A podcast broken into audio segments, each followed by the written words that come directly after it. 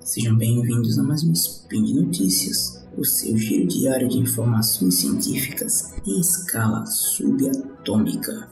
Eu me chamo Pericles e hoje, 6 Caosiano do calendário Decatrian, ou 16 de setembro do calendário Gregoriano, nós vamos falar sobre a falha no último lançamento do booster suborbital da New Shepard da empresa Blue Origin. Speed Notícias.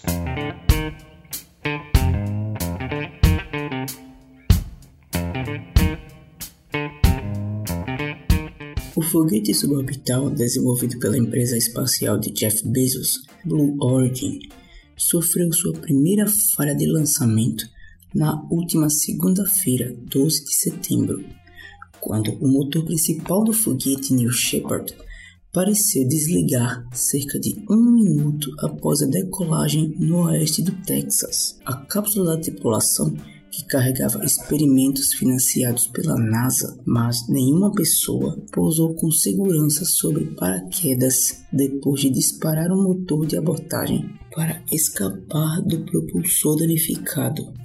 A abordagem não planejada salvou a cápsula reutilizável da empresa e as cargas úteis de experimentos da missão que foram guardadas dentro, mas um dos dois boosters suborbitais New Shepard operacionais da Blue Origin, que hospedava suas próprias cargas de pesquisa, foi perdido no lançamento fracassado.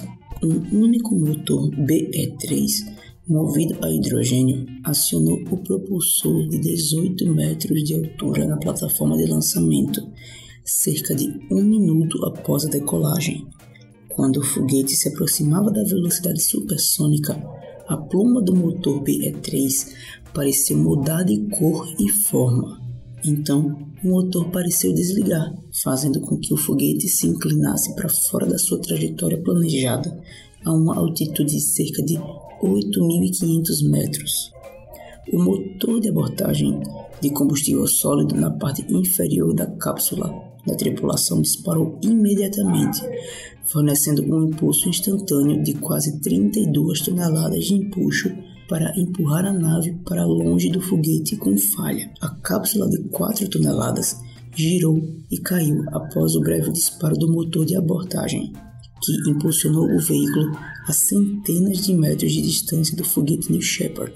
Guiado por propulsores do sistema de controle da reação, o movimento da cápsula se estabilizou ao lançar três paraquedas drogue e três outros paraquedas principais para um passeio relativamente suave de volta ao solo.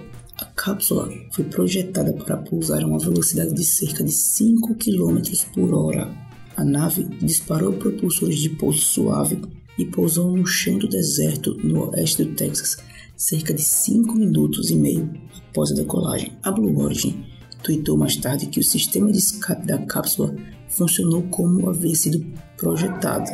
A empresa concluiu uma demonstração em voo do sistema de escape da cápsula em 2016, provando que o motor de aborto poderia impulsionar com segurança a espaçonave e os passageiros para longe de uma falha de foguete. Durante o teste de 2016, por sua vez, o foguete New Shepard sobreviveu à manobra de abordagem e retornou ao solo para um pouso vertical em uma plataforma de pouso próxima. A Blue Origin disse que o propulsor colidiu no solo após a falha do lançamento na segunda-feira. O comportamento do motor pode sugerir uma falha no sistema de propulsão não deixando nenhuma chance de recuperação do foguete intacto.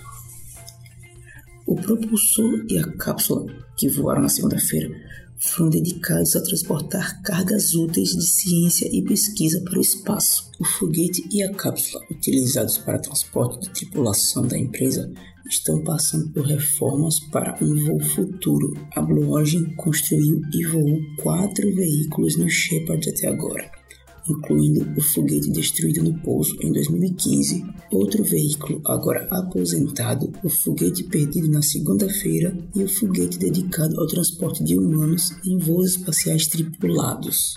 A missão NS-23 transportou 36 cargas úteis de instituições de pesquisa e organizações estudantis, das quais metade foram financiadas pela NASA. O foguete deveria subir nas camadas mais rarefeitas da atmosfera, visando uma altitude pouco acima de 100 km, o limite internacionalmente reconhecido do espaço. Ainda bem que foram apenas danos materiais. Vamos esperar as análises de especialistas para talvez descobrir as causas dessa falha e evitar que possam ocorrer novamente no futuro. E por hoje é só, pessoal. Lembro que todos os links comentados estão no post e deixe lá também seu comentário, elogio, crítica, declaração de amor ou a forma predileta de matar o Tarek. Lembro ainda que esse podcast só é possível acontecer por conta do seu apoio no patronato do SciCast, no Patreon, no Padrim e no PicPay. Um grande abraço e até amanhã.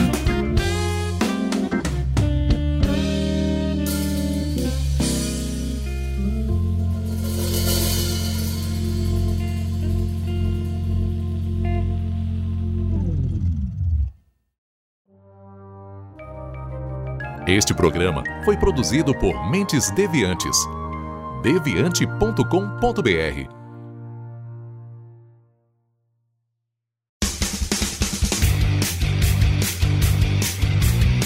Cortes, edição de podcast.